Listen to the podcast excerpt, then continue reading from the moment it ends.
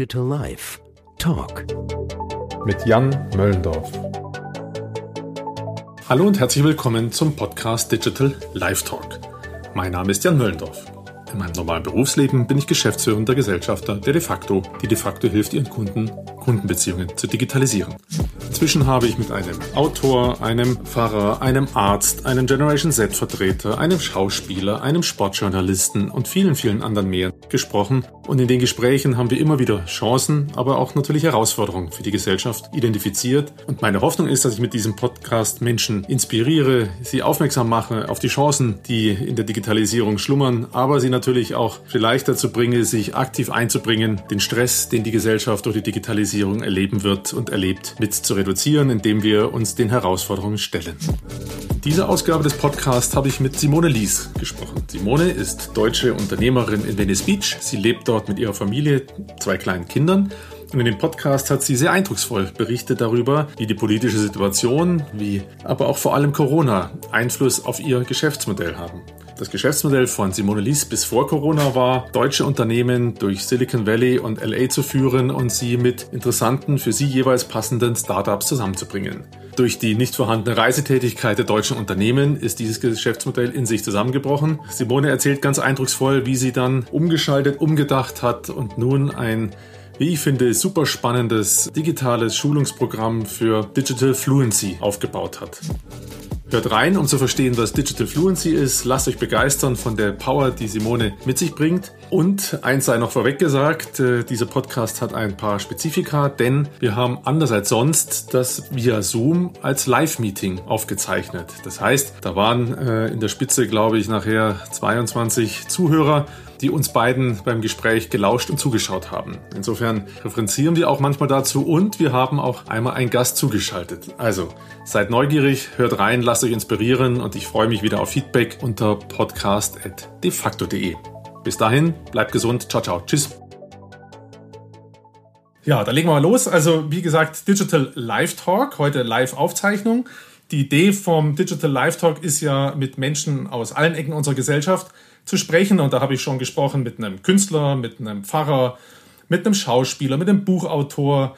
Den letzten, den ich veröffentlicht habe, war ein Bewusstseinsforscher. Also viele verschiedene Facetten, leider viel zu wenig Frauen. Und beim Nachdenken über Startups und Frauen ist mir Simone eingefallen. Und äh, Simone ist eben heute mein Gast. Simone kenne ich schon ein paar Jahre. Simone hat uns immer wieder in den USA, San Francisco und auch LA und auch Las Vegas äh, unterstützt, wenn wir da unsere Trendscouting-Touren gemacht haben. Und ich habe mir gedacht, äh, die Simone kann uns mal ein Thema näher bringen, das ja mit der Digitalisierung an, auch ganz stark verbunden ist, nämlich das Thema vor allem Trendscouting und Matchmaking.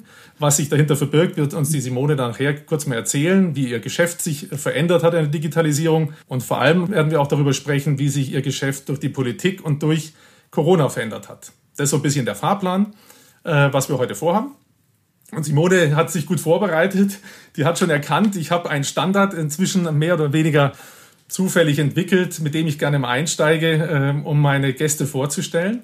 Indem ich hier mal einfach zuschmeiße, liebe Simone, was ist denn alles äh, passiert, dass du in die Lage gekommen bist, heute hier bei mir äh, zu dem Thema Gast sein zu können? Also was war dein Weg bis du nachher sagen konntest, ich weiß, was Trendscouting und Matchmaking ist? Okay, dann übernehme ich mal. Das ist natürlich eine, eine interessante Frage. Vor allem, du stellst das nur bei älteren Gästen, hast du mal gesagt, weil du hattest einen ganz jungen Gast, wo du es nicht gestellt hattest. Also man, da sieht man schon, bin auch ein bisschen fortgeschritten. Aber ich habe mir eben, diese Frage habe ich mir gestern eben auch mal drüber nachgedacht, wie ich eigentlich da hingekommen bin, wo ich bin. Das Interessante, was ich rausgefunden habe, war, dass der Anfang eigentlich meiner Karriere total linear war. Also richtig schön, wie die Deutschen Personaler das, glaube ich, gerne mögen. Ne? Schule gemacht, Abi gemacht, Universität habe ich in Regensburg studiert, habe ich äh, BWL und einen Schwerpunkt Innovations- und Technologiemanagement. Da kam so das E-Commerce gerade auf, so 96, 97 ähm, habe ich angefangen zu studieren und äh, abgeschlossen, ne? Diplomkauffrau, super.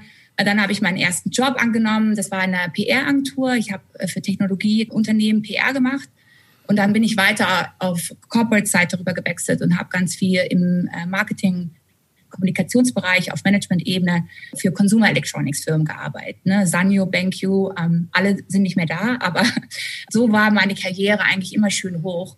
Und ich habe aber gemerkt, dass ich ganz oft irgendwie bin ich relativ schnell an meine Grenze schon immer gekommen. So nach zwei Jahren habe ich schon wieder mit den Füßen geschart, dass ich irgendwas Neues brauche oder es hat nicht irgendwas gepasst.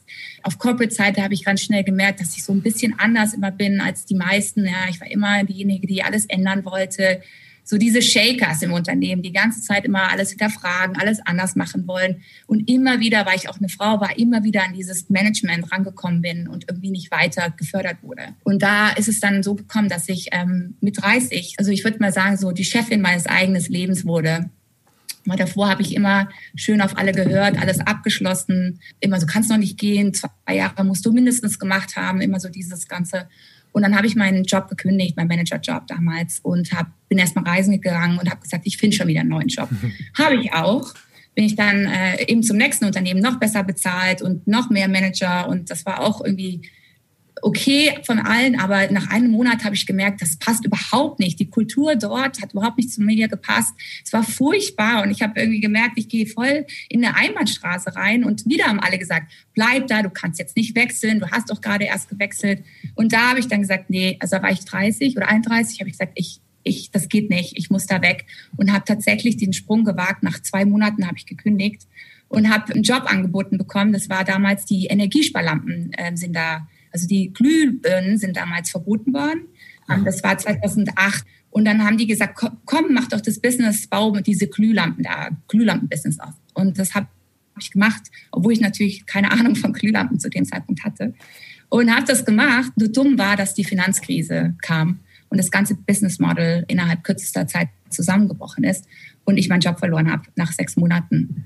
Und dann war es ziemlich dumm. Also dann war ich in einer ziemlich dummen Situation. Das war eben, wie gesagt, während der Finanzkrise.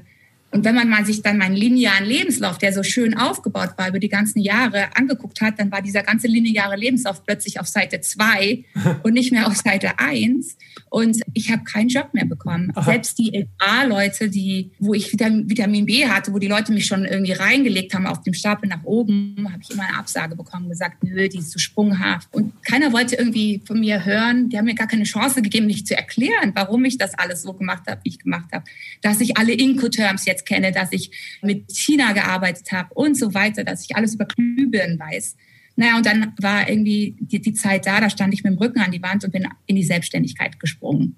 Das hätte ich nie vorher gemacht, aber in dem Moment gab es irgendwie keine andere Option und äh, da habe ich es gewagt und habe damals den Gründerzuschuss bekommen, habe ich selbstständig gemacht und da fing das an, dass ich diese Leidenschaft entwickelt habe zu Startups und das kombiniert hat mit meinen Kenntnissen aus der Corporate World. Mhm. Ich habe eben zu dem Zeitpunkt viel mit Startups zusammengearbeitet, weil die eben genau diese Denkweise hatten wie ich, dieses frische, verrückte, einfach mal probieren, das, was du vorhin beschrieben hast, Jan, so dieses einfach mal machen, ja, ohne dass man halt genau weiß, ob es perfekt ist, das hat mich irgendwie fasziniert.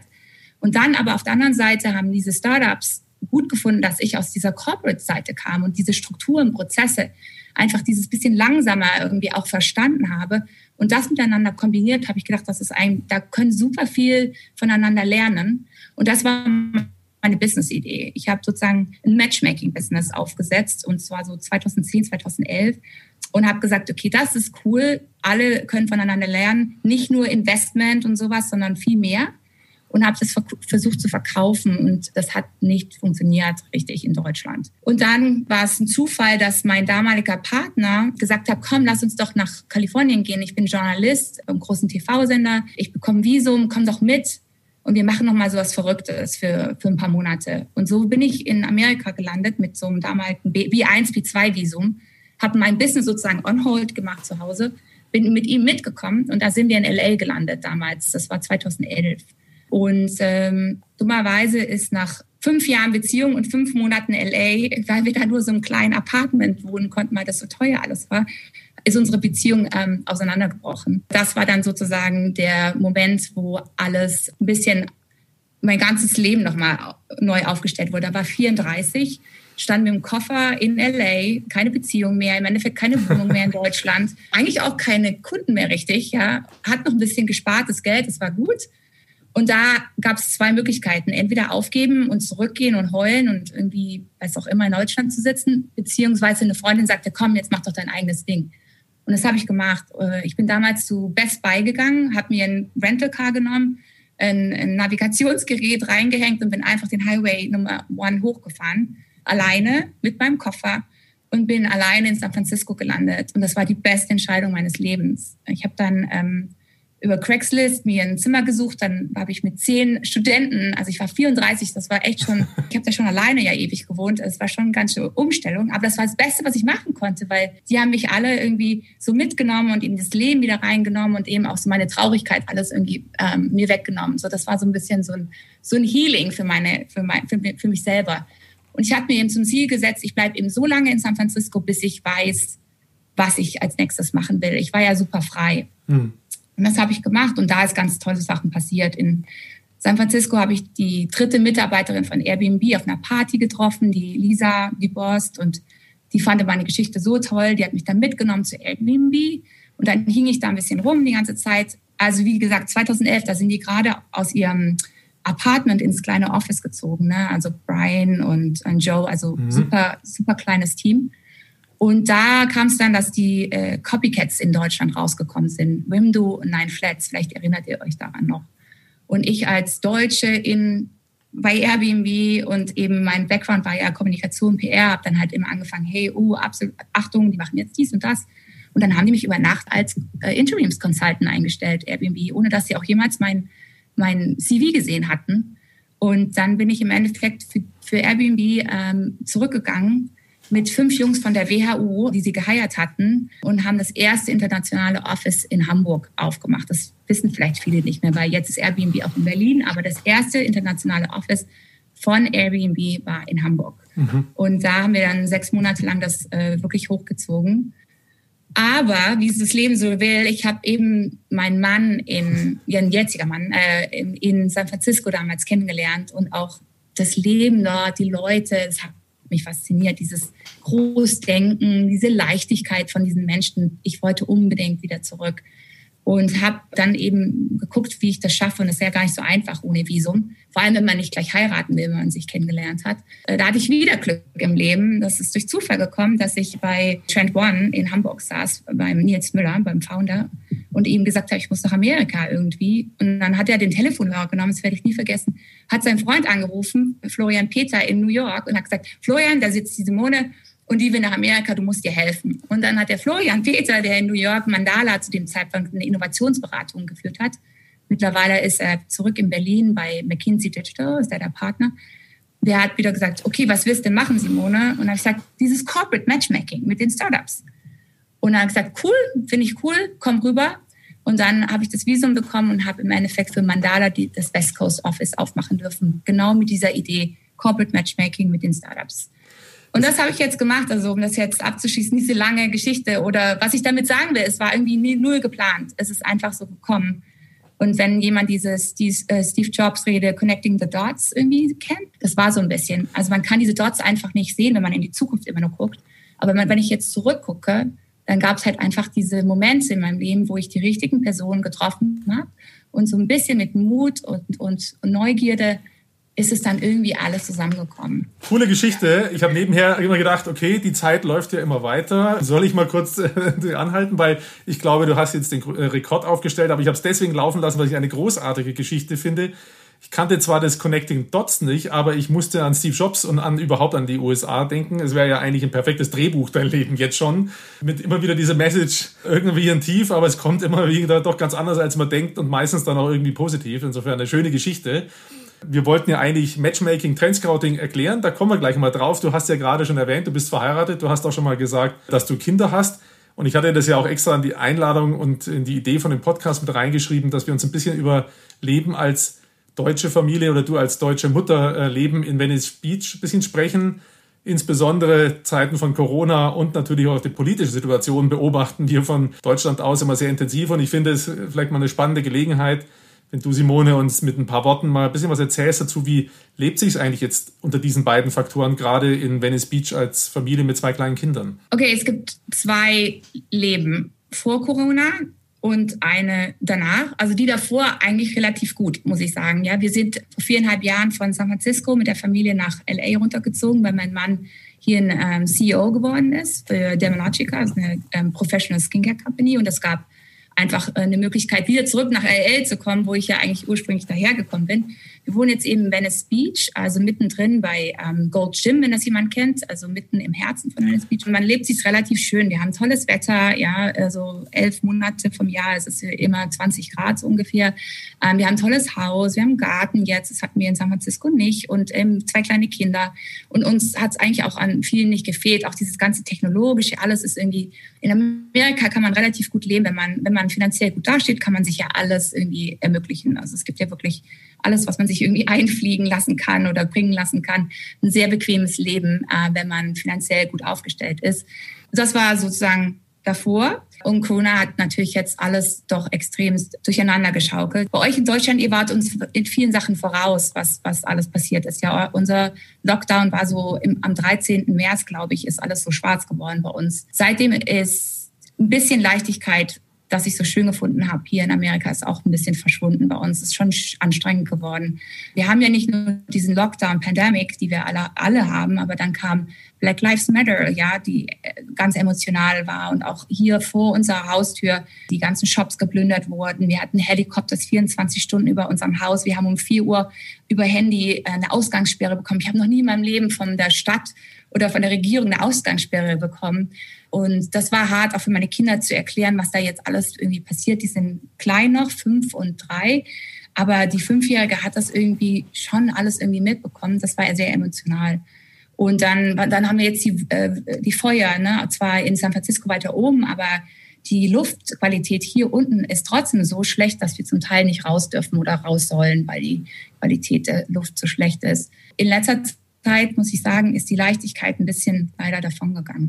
Ja. Das ahnt man von der Ferne und vor allem, so wie du es beschreibst, äh, spürt man das jetzt irgendwie noch mehr. Da. Das habe ich jetzt äh, so, also man hat es geahnt, aber das ist irgendwie schon eindringlich, wie du es jetzt schilderst. Wenn du mit Deutschland sprichst, hast du das Gefühl, dass wir das richtig einordnen können, was da gerade bei euch in Venice Beach, wie es da so ist?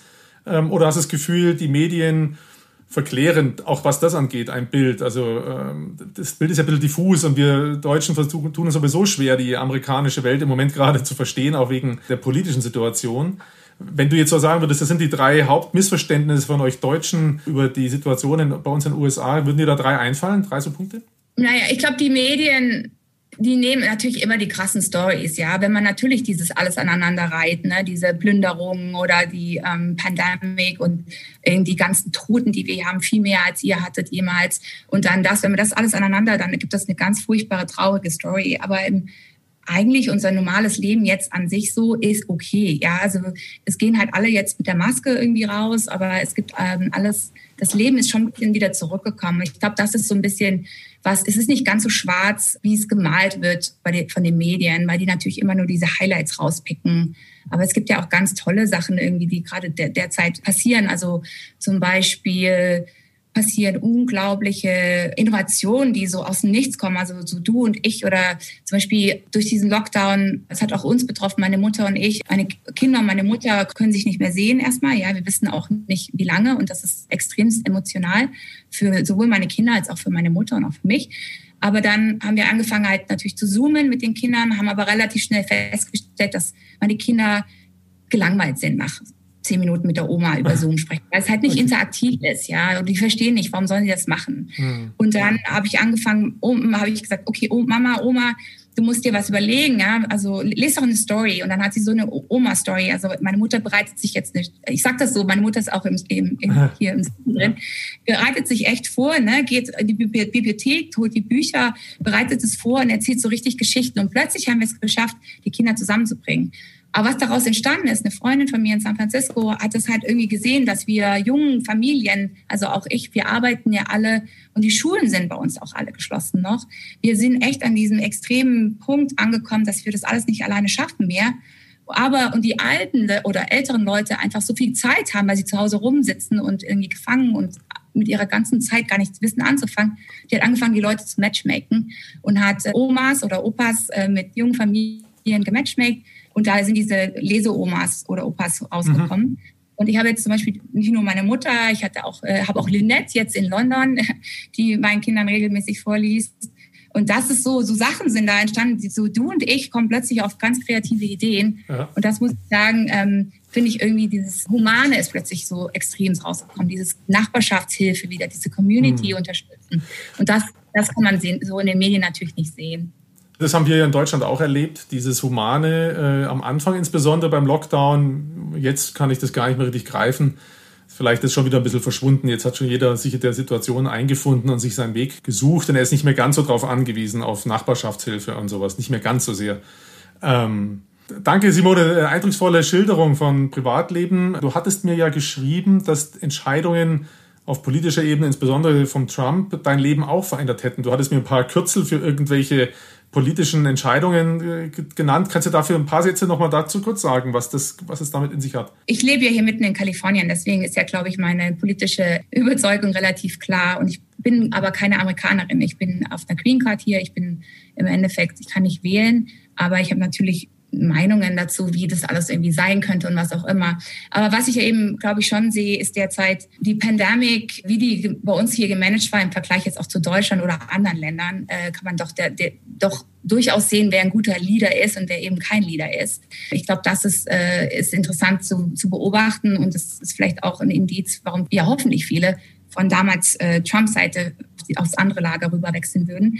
Oder ähm, eine andere Geschichte war halt extrem so, dass äh, dieses Black Lives Matter, ich weiß, dass es in Deutschland auch dann war, aber hier, das muss man sich mal vorstellen, es war so emotional, also es war eigentlich mit das Emotionalste, was ich bis dato in meinem Leben so mit, mit, mit macht, mitgemacht hatte, ja, also auch zu verstehen, im Endeffekt auch ich als weise, privilegierte Frau irgendwie im Endeffekt, weil ich nie was groß gesagt habe, irgendwie so als Art Rassist geoutet zu werden. Das hat mich extremst getroffen, weil ich natürlich überhaupt kein Rassist bin und sowas.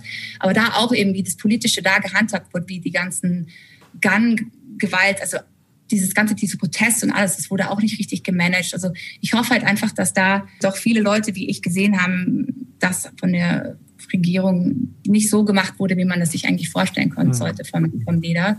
Und ähm, ja, ich hoffe einfach jetzt, dass noch mehr. Aber weißt du, wir leben hier in dieser kalifornischen Bubble, ja. äh, wo wer hätte daran gedacht, also kein Mensch, also hätte daran gedacht, dass das wirklich so kommen wird, wie es kommen wird.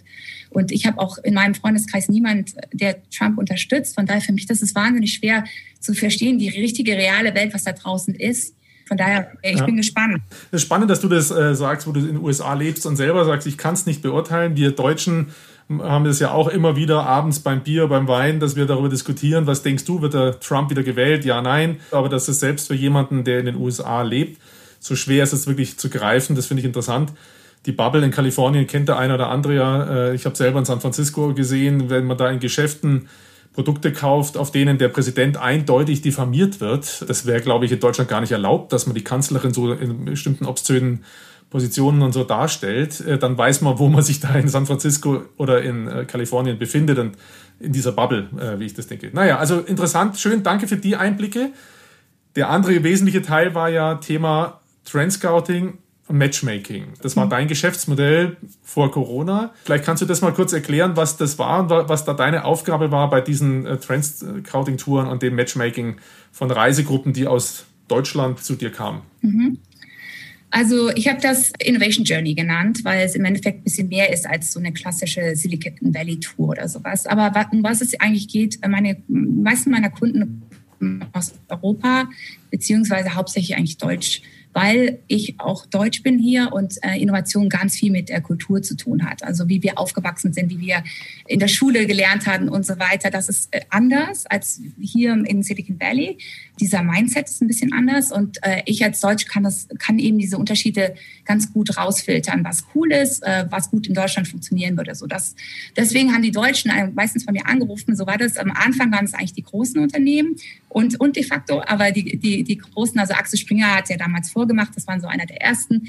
Und, äh, und dann kam die Deutsche Post rüber und äh, also eigentlich fast alle, alle großen Unternehmen. Und was wollten die? Was war denn so besonders? Und das ist genau das. Sie wollten eben diesen Spirit, äh, diesen Mindset irgendwie verstehen. Ne? Warum dort so viel Innovation geschafft wird in die, auf diesen kleinen Flecken im Gegensatz zu Deutschland. Und es ist wahnsinnig schwer, aus Deutschland das irgendwie so richtig zu organisieren, weil in Silicon Valley sind alle wahnsinnig offen, aber man muss die richtigen Leute kennen und äh, die vertrauen dir dann und dann passiert eigentlich, dann kann man alles machen. Und deswegen haben die mich angeschrieben, haben gesagt, Simone, Mensch, äh, wir sind im Retail-Bereich und uns würde gerne interessieren, was die neuesten Trends im Retail-Bereich sind. So ein bisschen die Kristallkugel rausholen, so wie, was passiert da? Und dann sind die hierher gekommen und warum? Weil die meisten äh, Sachen hier drei Jahre so ungefähr voraussehen, was die Technologie ist. Das heißt, ich konnte die so ein bisschen in die Zukunft mitnehmen, obwohl wir gerade in der Gegenwart sind.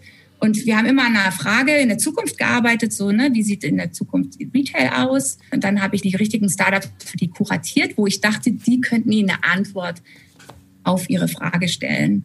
Und meistens habe ich es auch Industrie außerhalb der Industrie gemacht, weil ich gemerkt habe, dass meine Kunden ja extrem gut sind in ihrer eigenen Industrie. Mhm. Aber du kannst super viel lernen, wenn du mal ein bisschen außerhalb von deinem eigenen Industriebereich guckst. Und so sind die rübergekommen und dann habe ich die an der Hand genommen und diese kuratierte Reise unternommen. Und am Ende ist meistens rausgekommen, wow, ich bin so inspiriert und das sind irgendwie fünf Ideen, an denen ich arbeiten möchte, wenn ich zurückkomme in mein Unternehmen und, äh, und das weiter vorantreiben will. So, das war so der Outcome. Und das hat, äh, ja, habe ich seit 2011 bis jetzt, eben bis, bis zu Corona sozusagen gemacht. Und am Anfang habe ich gesagt, kamen die Großen und dann kamen viele Verbände, äh, weil die im Endeffekt ihre Members besser informieren wollten. Also zum Beispiel der DDV war ganz oft Kunde von mir. Und dann kamen auch Governments, ne, die wollten auch wissen, wie irgendwie das in der Zukunft alles aussieht. Und jetzt am Ende kamen ganz, ganz viele Mittelständler. Also mhm. ich habe ganz viel mit Mittelständlern zusammengearbeitet. Und das war auch eine super Zielgruppe, weil ich liebe es, mit dem Geschäftsführer zusammen die Zukunft mir anzugucken und dann von oben sozusagen dieses Mindset zu schaffen und dann hoffentlich eine Veränderung im Unternehmen zu schaffen. Jetzt hoffentlich vergesse ich nicht meine drei Fragen, die sich da jetzt rausgegeben haben. Jetzt muss ich es rückwärts abarbeiten. Kommt der Inhaber, Geschäftsführer, führt der so eine Trendscouting-Tour anders? Ist, bewegt er sich da anders? Vielleicht kannst du drei Sätze nochmal zu sagen. Was macht den Unterschied aus vom mittelständischen zum großen Weltkonzern? Die digitale Transformation ist ja nicht, die meisten sehen das, oder habe ich so gemerkt, das ist sowieso ein Projekt oder so, aber ähm, das durchzieht ja das komplette Unternehmen. Und wenn du natürlich im großen Unternehmen kommst du halt auf einer Ebene mit und in deinem Geschäftsbereich und dann interessiert dich halt dein kleiner Radar in diesem Geschäftsbereich. Aber was das Coole halt an dem Geschäftsführer ist, der muss das Ganze holistisch eben sehen und das große Ganze und hat eben auch einen Einblick in das große kann dann dadurch eben auch nicht nur in einer Abteilung, sondern halt in fünf Abteilungen gleichzeitig was anschubsen. Und das ist eben die digitale Transformation, die macht ja nicht, äh, ist ja nicht nur im, im Marketingbereich, äh, sondern die geht eben durch die ganzen Organisationsprozesse durch und Finanzbereich und Supply Chain und wo. Und das finde ich halt spannend, dass man das mit einer Person im Endeffekt das große Ganze sehen und planen kann. Ja, es hat vielleicht auch noch einen Vorteil, das wäre meine zweite Frage, die ich damit verbinden könnte. Darüber haben wir zwei uns auch schon mal ausgetauscht eine große Herausforderung ist ja, diese vielen Ideen mit nach Hause zu nehmen und dann auch wirklich für die Realisierung zu sorgen. Das geht natürlich ein bisschen leichter, wenn man der Letzte in der Kette ist und von oben oder ja, von oben dann dafür sorgen kann, dass die Gedanken, die man da gesammelt hat, da drüben auch umgesetzt werden.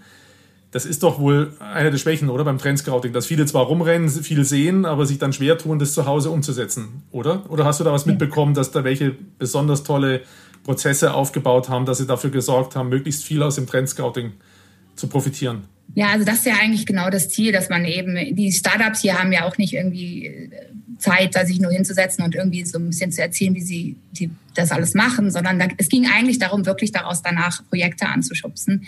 Und äh, ich habe nur mit äh, C-Level oder Senior Managers gearbeitet, weil sonst, ähm, wie du schon sagtest, es muss halt vom von oben, äh, dieser Mindset muss getrieben werden von oben und dann weiter angeschubst werden im Unternehmen.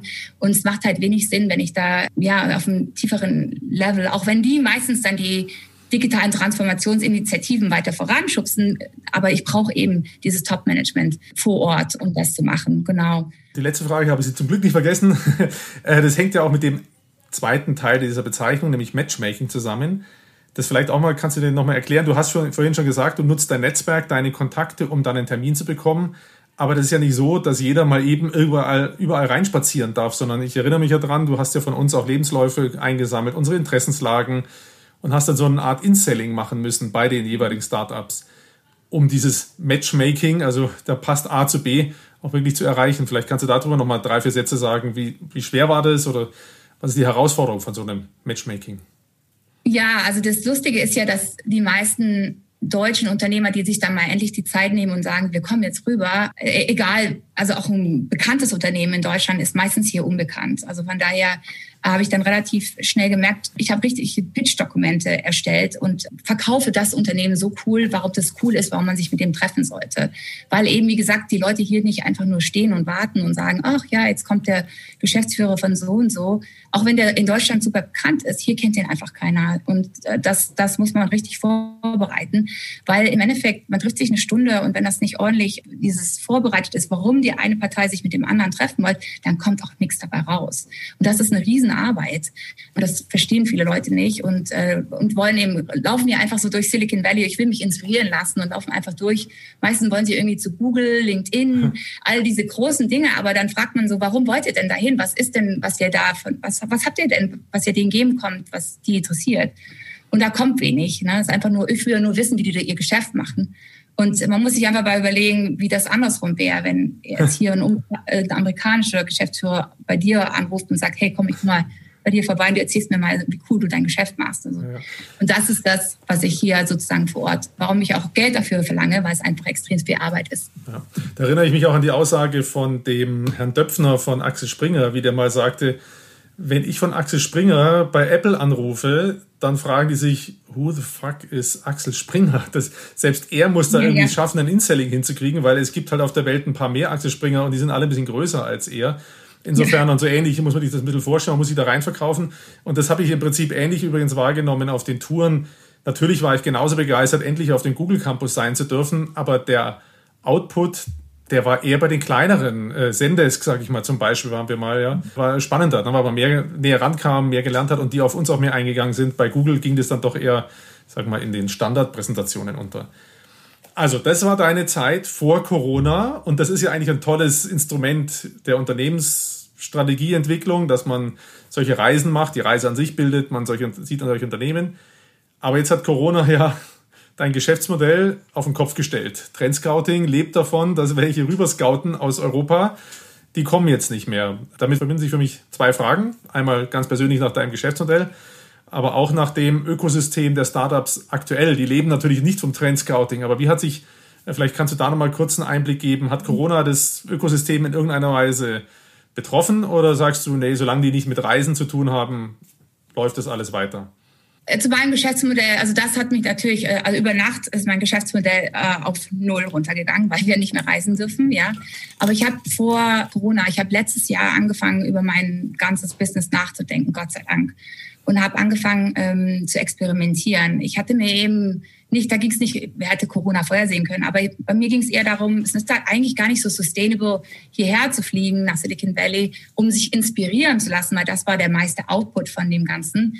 Äh, wie wäre es denn, wenn ich Silicon Valley oder was auch immer digital nach Deutschland zurückbringe und die Leute vor Ort inspirieren lasse und du kommst dann erst eine Stufe später rüber, wenn du mal ein bisschen besser weißt, was du genau machen willst. Ähm, das war so die Idee. Und dann habe ich eben angefangen, mein Live-Format in ein digitales Format umzuwandeln. Und das ist gar nicht so einfach. Man kann ja einfach ein Zoom-Meeting kurz einfach eins zu eins abmachen. Da geht ganz viel verloren. Und habe wirklich ein ganzes Jahr experimentiert, und zwar mit Universitäten in Deutschland zusammen, die auch mutig waren, eben mit mir so neue Formate auszuprobieren. Und bin dann am Ende des Jahres zu einer äh, super Lösung gekommen, wie das gut funktionieren kann, diese Innovation Journey sozusagen digital abzubilden. Wollte ich verkaufen und da wollte es keiner mal wieder. Vielleicht war ich wieder ein bisschen zu früh dran. So, Corona, bumm. Und da war dann der, die Möglichkeit, habe ich gedacht, Mensch, ich hole das wieder aus der Schublade raus, was ich da vorbereitet hatte. Jetzt ist die Möglichkeit. Also, also ich habe zwei Tage so ungefähr hier schon gesessen und geheult. Also das war schon hart, ne? wenn plötzlich dein ganzes Business ja. auf Null ist. Ähm, dann habe ich ein Webinar gemacht, Pivot on Panic. Das war mein erstes Webinar, das ich gemacht habe. Pivot and Panic, was heißt Pivot? Entschuldigung, dass ich unterbreche. Was heißt, dass du praktisch deine Sachen nimmst, was du schon hattest, aber besser machst und dann irgendwie besser, also an die Zeit einfach wieder anpasst und guckst, ne, wie kannst du es irgendwie wieder zum Laufen kriegen. Und das habe ich gemacht, wieder Ärmel hochgekrampelt, habe dieses, dieses Ding, was ich schon entwickelt hatte, wieder rausgezogen und habe die Zeit genutzt. Ich habe noch nie in meinem Leben so viel Zeit gehabt wie, und auch mir erlaubt, mal diese Zeit zu nehmen. Alles, was ich bis dato gemacht habe, durchzugehen, was hat geklappt, was hat nicht geklappt, welche Kunden hatte ich denn. Und das habe ich mir ganz zu Herzen genommen und wirklich intensiv diese Zeit genutzt. und äh, ja, bin zu einer neuen Idee gekommen. Das war das eine. Die Idee können wir ja später noch kurz genau. sagen, aber und das Zweite, was du gesagt hattest äh, mit den Startups, ja, das hat sich natürlich auch extrem verändert. Genauso wie ich dieses Pivot, ne, dieses mhm. über Nacht schnell was anpassen an die Situation, ähm, das siehst du überall. Und es gibt ganz viele Startups natürlich, die entweder komplett zugegangen sind, weil es überhaupt nicht funktioniert oder ganz viele Leute entlassen wurden. Es gibt mittlerweile hier so ganz tolle Listen, wo ganz tolle Leute ihre Mitarbeiter draufsetzen von Startups, die rumgeschickt werden. Also wenn Leute, gute Leute aus international jetzt brauchen, jetzt kann man es ja remote machen. Ähm, diese Listen kann ich gerne weiterschicken. Von Airbnb sind tausend Leute drauf und so weiter. Also das passiert, ganz viele Leute entlassen wurden, beziehungsweise gepivot, was ich gesagt habe, die Startups haben halt auch angefangen, ihr Businessmodell anzugucken und zu gucken, was kann ich machen. Manche haben angefangen, in diese Corona-Bekämpfung reinzugehen. Ne? Plötzlich 3D-Printing war dann halt plötzlich diese Nasen, wie nennt man diese Nasenswaps-Dinger, die man dann plötzlich geprintet hatte. Oder für die Masken Tests, ne? plötzlich. Ne? Die, die Nasendinger für die Tests. Genau. genau. Mhm. Das eben, dass man eben wirklich in diese Covid reingegangen ist, beziehungsweise eben ein, ein tolles Unternehmen, Startup äh, Vantage Point heißen die, die machen VR, ist die erste so eine Enterprise-Plattform für VR. Und davor haben sie so Sexual Harassment Training, also äh, wie nennt man das im Deutschen, wenn man äh, sexuell belästigt wird. So, mhm. das ist äh, in Amerika äh, müssten jeder Manager mit größer als fünf Managers, glaube ich, müssen dieses Training machen, das ist bei Gesetz. Und die machen das in VR, weil es sehr immersive ist, weil du es halt viel besser empfinden kannst. Und die haben super schnell auch angepasst, und zwar an diese Black Lives Matter Geschichte, dieses Diversity and Inclusion Training.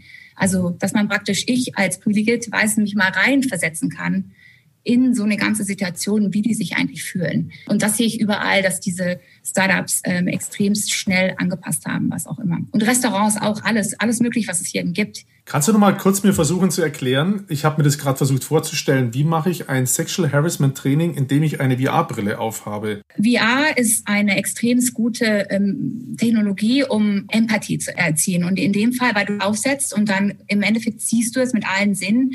Der Content, den die produzieren, ist wie eine Geschichte wie eine Story. Es ist aber nicht nur eine Story, die irgendwie abläuft, so wie wenn man ein Video anguckt und lang und sich das irgendwie durchklickt. Die Story ändert sich basierend auf deinen Antworten, die du gibst. Also die Story fängt an und mhm. dann kommt eine Situation, die man das mhm. im Unternehmen kennt und dann musst du sozusagen antworten, wie würdest du reagieren. Und basierend auf deinen Antworten geht die Story in andere Richtungen. Also jeder hat eine andere Experience im Endeffekt. Und, ähm, und so kann man wahnsinnig gut lernen, weil, weil natürlich man viel besser aufmerksam ist und sich da reinversetzen kann. Also ich finde es interessant, was du beschreibst, denn ich habe jetzt mit Venture Capital Firmen ein paar Kontakt und die haben mir eigentlich berichtet, klar, die Startups, die direkt mit der Reisebranche verbunden sind, die haben ein echtes Problem. Also wir bei einem Venture Capital Fonds weiß ich, da ist eine äh, Autovermietung mit da drin oder so ein Spezialreisenangebotsplattform äh, für Wochenendreisen, die sind alle auf Null.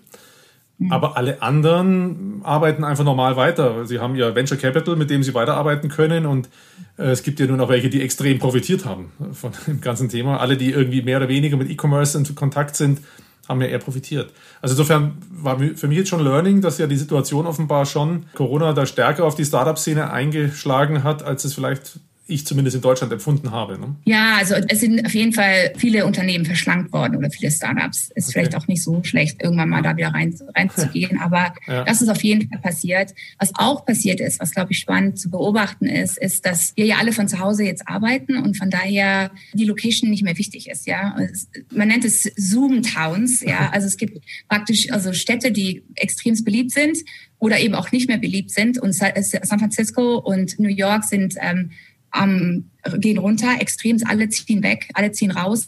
Die ganzen Investoren gehen irgendwie nach zu Lake Tahoe, das ist zum Beispiel Zoomtown, Lake Tahoe, was ist noch irgendwie die Hamptons, wenn man sich leisten kann. Also alle, die so gut verdient haben im Tech-Bereich, die ziehen alle weg aus diesen kleinen Städten, weil, weil das hat man halt gesehen bei der Pandemie, was wir brauchen, ist Platz. Und dadurch, dass du nicht mehr da sein wirst. Und das äh, verändert sich extremst gerade, dass die äh, Startup-Szene nicht mehr an einem Ort gebunden war, wie es früher war. Und warum nennen sich die Zoom Towns? Weil man von Zoom aus ja auch arbeiten kann. Also kann ich in jeder Town mhm. wohnen, wo ich zoomen kann. Also Zoom Town, so ungefähr. Ja, genau. Okay. Davor haben halt alle bei Facebook, Google, Airbnb, ne, alle waren eben dort. Und man musste eben diese ganz teuren, also für ein Einzimmer-Apartment irgendwie dreieinhalbtausend Dollar oder so, ne, extremst krasse Preise bezahlen für irgendwie wirklich so eingefärcht irgendwo in der Stadt. Facebook hat angekündigt, wer nicht mehr zurückkommen will, so ungefähr ins Headquarter muss nicht. Ähm, deswegen ziehen die Leute einfach jetzt weg, wo es halt Platz gibt, ne? wo sie halt irgendwie eine bessere Life-Balance haben können. Mhm. Aber allerdings wird auch ähm, bei vielen jetzt auch dann das Gehalt angepasst werden, weil davor haben die natürlich das Gehalt ja. basierend auf wo auch immer du warst, naja. gezahlt. Und wenn du jetzt natürlich irgendwo auf dem Land wohnst, wird es äh, dementsprechend angepasst. Und international wird natürlich besser rekrutiert. Deswegen sage ich, ich glaube, es ist eine große Chance, äh, gute, gute internationale Leute ähm, jetzt überall auf die Welt ähm, arbeiten zu lassen, weil ja. es jetzt im Endeffekt alle kapiert haben, dass der Standort nicht mehr ganz so wichtig ist. Wir wollten auch jetzt dann über dein neues Geschäftsmodell äh, mal sprechen, das sich aus dieser Situation ergeben hat, nachdem keiner mehr rübergereist ist kommt, musst auch du auf Zoomtown zurückgreifen. Das war ein schwerer Übergang. Haut nicht ganz hin, aber du hast ein, von deinem Geschäftsmodell vorhin schon annäherungsweise was erzählt. Vielleicht kannst du da noch mehr äh, Dinge erzählen, weil es geht ja nicht nur um. Ich habe ja gesagt, ich habe mich hingesetzt und eben mal ganz kurz überlegt, was war eigentlich gut, was war nicht so gut in meinem ganzen Bereich. Und was ich halt, was mich immer echt gestört hat über die ganzen Jahre, ich habe mich gefragt, wo sind alle Frauen in der Corporate World? Ja, die sind nie mitgekommen. Es war immer nur, ich habe immer nur mit den äh, Männern, ja, also in Deutschland auch weiß, irgendwie 50 plus, das war so ähm, das klassische Ding. Wo sind die Frauen? Ich habe so viel probiert. Ich habe auch immer gefragt, warum kommt denn eigentlich keine Frau mit? Weil Innovation hat ja ganz viel mit Diversity zu tun, also mit den unterschiedlichen Leuten. Und ein guter Mix ist halt perfekt, ja, aber das gab es nicht. Und es hat mich gestört. Und ich habe eben selber zwei kleine Mädchen und äh, Empowerment von Frauen, das ist für mich total wichtig. Und dann habe ich angefangen ähm, zu überlegen, okay, erstmal brauchen wir mehr Frauen in, in, in den höheren Ebenen, ja, und ähm, wie schaffen wir das irgendwie? Gibt es die nicht oder, oder sind die vielleicht noch weiter unten? Muss man die erst entwickeln? Oder ist vielleicht auch mal ein Programm in Silicon Valley, wo man einfliegen musste? Das war halt auch nicht wirklich richtig inclusive, wie Also ne, ich als Mama selber und Geschäftsfrau, das ist schon echt ein Eck, da alles aufzusetzen, dass die da alle rüberfliegen, dass du eine Woche weg sein kannst von zu Hause. Und dann habe ich angefangen, eben, wie gesagt, das digital abzubilden und ähm, habe ein Programm entwickelt, das ich Digital Fluency trainiere ich. Und es ist im Endeffekt, sehe ich Digital Fluency als eine Sprache an, du musst im Endeffekt in der Zukunft, das sehen wir jetzt, ne? also dadurch, dass wir über Nacht Änderungen haben müssen und unser Leben anpassen müssen, musst du einfach immer auf der Hut sein und, und deswegen musst du Digital Fluent sein. Das bedeutet, du musst die Technologien wie Vokabeln kennen. Was sind die neuesten Emerging Technologies? Ja, was ist der Impact auf mein Business, auf mein Leben? Warum ist das wichtig? Was sind die Schwächen und was sind die positiven? Mhm. Das ist Nummer eins. Wie Vokabeln lernen. Und das Dumme ist aber, dass die sich so schnell ändern. Das heißt, wenn du nur einmal hier rüberfliegst oder nur einmal ein Buch liest, dann ist das halt schon wieder veraltet. Ja, das heißt, es ist ein lifelong learning Skill, den du haben musst, der immer weitergeht. Und dann kommt aber jetzt das Zweite, was ich darauf gesetzt habe, was mir aufgefallen ist, dass in der Zukunft die Maschinen, das wird alles automatisiert werden, ja, aber die Leute, die irgendwie wirklich ihren Job behalten wollen und irgendwie äh, vorangehen wollen, die müssen super kreativ werden. Weil die Maschinen werden deine Sachen beantworten, aber du musst so kreativ sein und die richtigen Fragen stellen, damit die das machen können. Und da kommen eben diese 21st Century Skills rein, die, von denen alle immer reden, die wir brauchen, diese Life Skills, also Communication, Collaboration, Kreativität, Critical Thinking.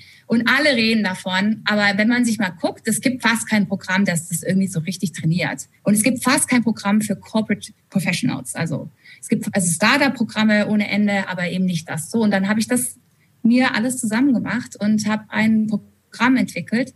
Und das Besondere daran ist, es ist eben ein, ein, eine Masterclass, die aber in einer Community basiert. Und warum in einer Community? Weil nur so können wir äh, dieses Lifelong Learning komplett immer wieder ähm, aktuell auf dem Laufenden sein. Ja, also wenn heute Black Lives Matter passieren würde, würde ich in meiner Community, die ich gebildet habe, eben denen Bescheid geben und sagen, das ist passiert. Das sind die Reaktionen, wie die Startups äh, darauf äh, reagiert haben. Und das kannst du halt nicht, wenn du ein Trainingsprogramm aufzeichnest oder mhm. ein Buch produziert. Ja, du kannst auch leichter reagieren in so einer Community. Ja. Ne? Du kannst, also du schmeißt es rein, jemand stellt Fragen, daraus ergeben sich neue Gedanken Wie groß ist so eine Gruppe äh, und woher kommen die? Kommen die dann alle aus Deutschland ähm, oder, mhm. oder sind es Amerikaner und Deutsche gemeinsam oder wie muss ich mir die Gruppen vorstellen? Die Gruppen sind so zehn Leute, ist super, weil es super interaktiv ist. Wir treffen uns einmal in der Woche, also fünf Wochen lang, einmal in der Woche für zwei Stunden.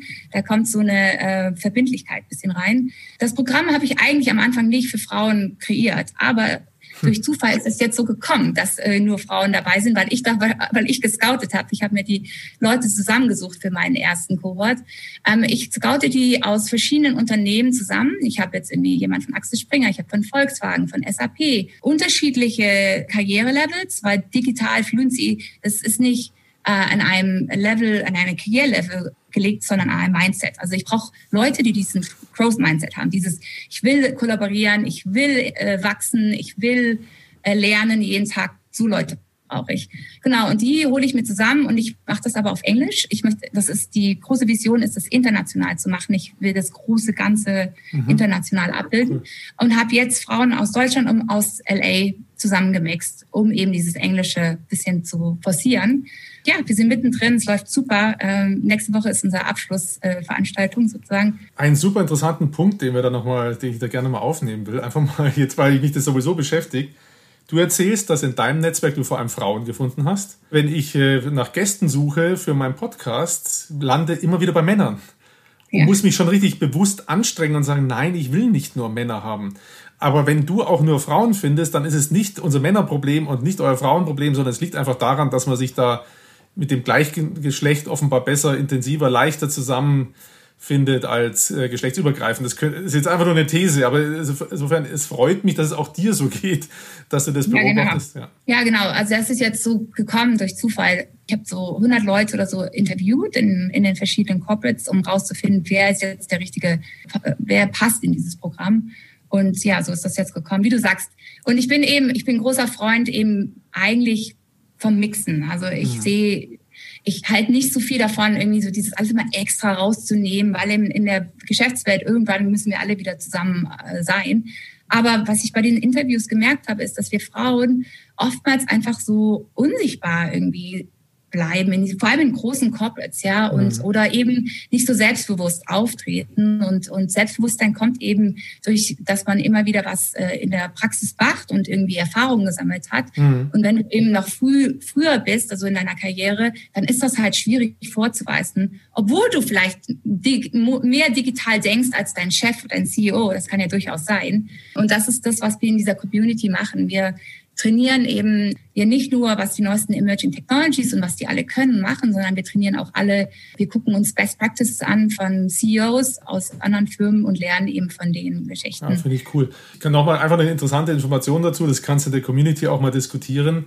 Meine Absagequote ist bei Männern nahe Null, wenn ich die anspreche, ob sie mein Gast werden wollen bei dem Podcast.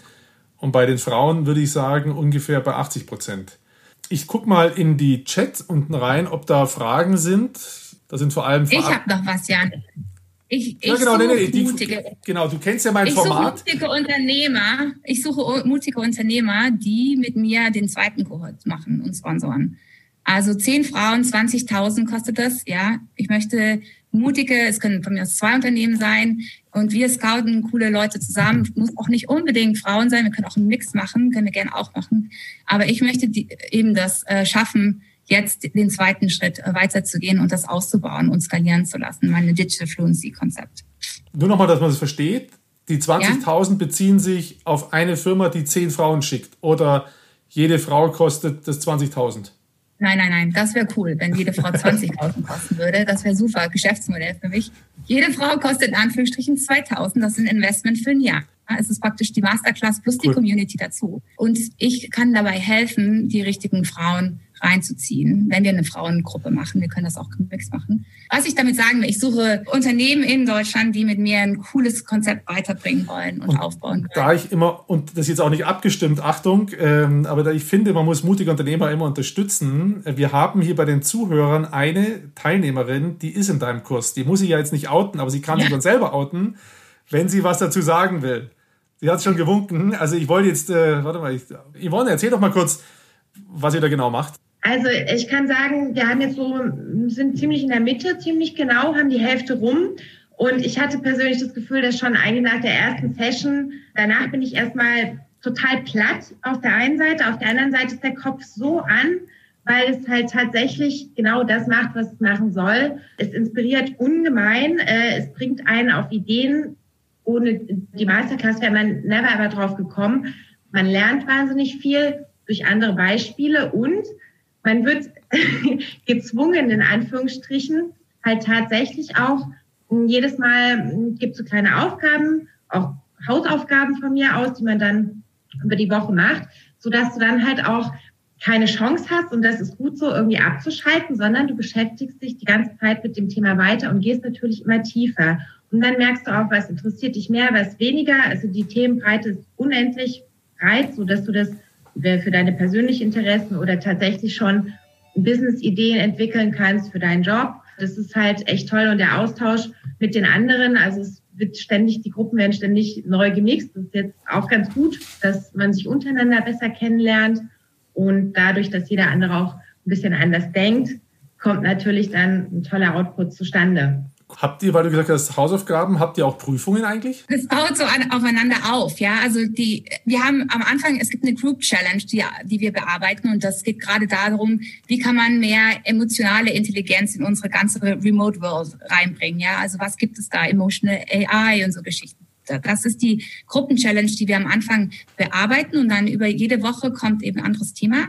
Also die Hausaufgabe wird sozusagen abgefragt, die ist dann praktisch die Basis von der, von der vorigen Woche kommt immer aktuell, mhm.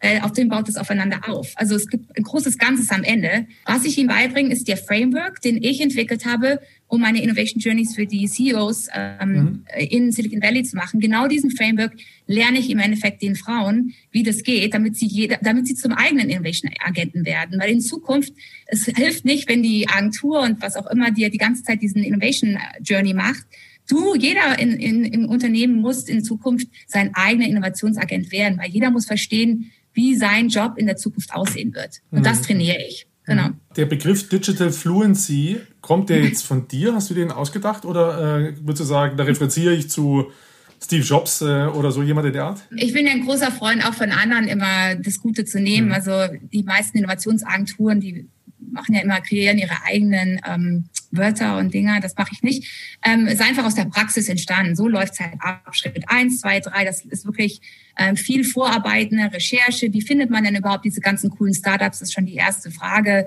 Was gibt's da für Ressourcen, Tools? Ne? Das lerne ich denen. Sage ich mal, 95 Prozent meiner Kunden rufen an sagen, ich will inspiriert werden. Und ich so, okay, was ist dein Problem?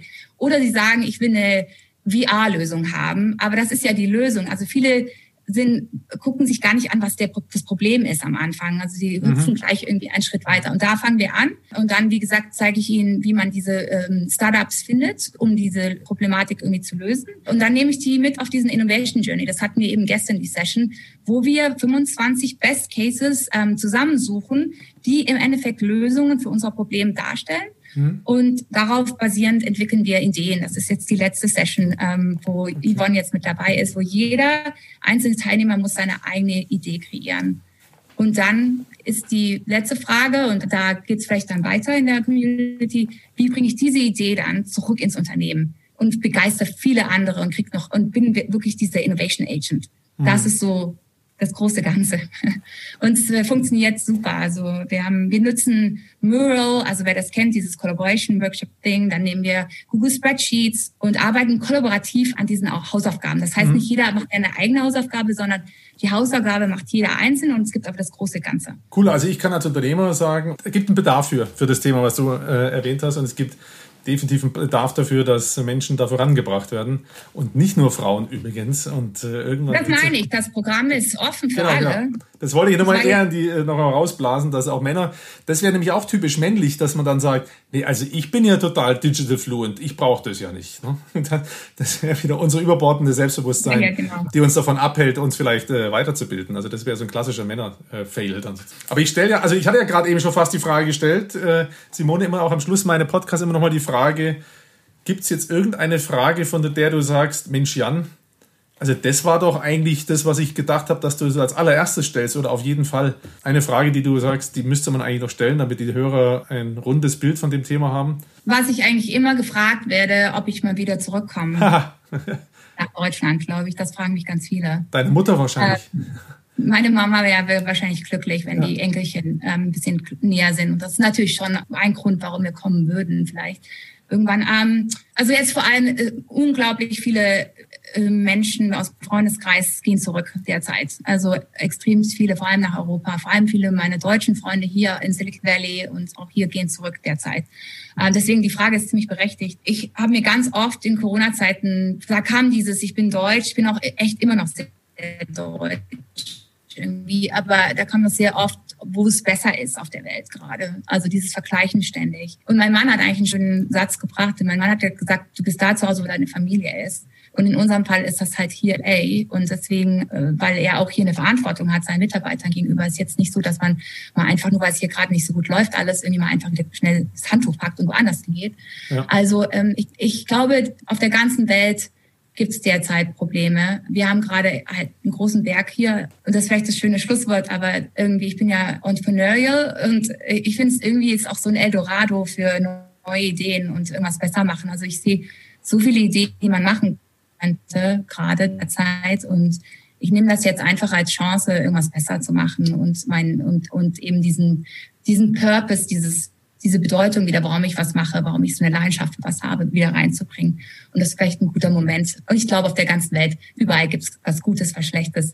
Und ich hoffe nur, dass wir bald wieder reisen dürfen, so dass man eben wieder die Möglichkeit hat, dahin zu gehen, wo man eben auch sich zu Hause fühlt. So, ja. Das ist in der Tat ein perfektes Schlusswort.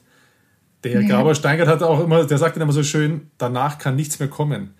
Also ich habe ja dich angekündigt mit deutsche Powerfrau in den USA und das war ein schöner Satz, äh, wo das zum Ausdruck bringt. Entrepreneurial ist man und dabei drücke ich dir jetzt fett die Daumen, dass das auch alles dann genauso wieder nach vorne geht und genau, dass deine Visionen äh, sich erfüllen. Dir tausend Dank für, das, äh, für die Teilnahme an dem Experiment. Ja, gerne. Tausend Dank den Zuhörern und den Teilnehmern. Auch am Schluss muss ich nochmal sagen, lieber Jörg, war zum Glück, glaube ich, nicht so viel Stress, wie wir vorher Angst hatten, dass wir da Hunderte dabei sind. Aber tausend Dank dafür, dass du die Zeit hattest, das zu moderieren, ein bisschen drauf aufzupassen. Ansonsten Tschüss an alle und wer noch eine Frage hat, der kann jetzt noch was reinschreiben. Ja. Das könnte man haben wir noch vergessen. Oh, ich habe es natürlich falsch getippt, weil ich gerade so schnell machen. Simone heiße ich. Äh, at Match. Wenn jemand sich connecten will, ich freue mich immer, wenn ihr endlich wieder kommen dürft, mich hier zu besuchen oder LinkedIn gerne sich connecten. Ich freue mich total gerne über, über den Austausch zwischen Deutschen und hier und ja, vielen und Dank. Ich bin schon in den Genuss gekommen, ich habe mich gemeldet und es lohnt sich wirklich. Ähm, also meldet euch bei Simone. Dir tausend Dank, ja. euch allen tausend Dank. Dann beenden wir das hier mal. Tschüss. Super. Tschüss, danke. Danke auch. Tschüss. Ja, das war's dann auch wieder. Ich hoffe, ihr habt euch von Simone Lies ein bisschen anstecken lassen. Die Power kommt, glaube ich, auch digital rüber. Und ihr seht, man lässt sich nicht so leicht unterkriegen in Venice Beach als äh, deutsche Unternehmerin. Ja, Feedback gerne an podcast.defacto.de. Ansonsten freut euch auf die nächsten Podcasts. Bis dahin, bleibt gesund, alles Gute. Ciao, ciao.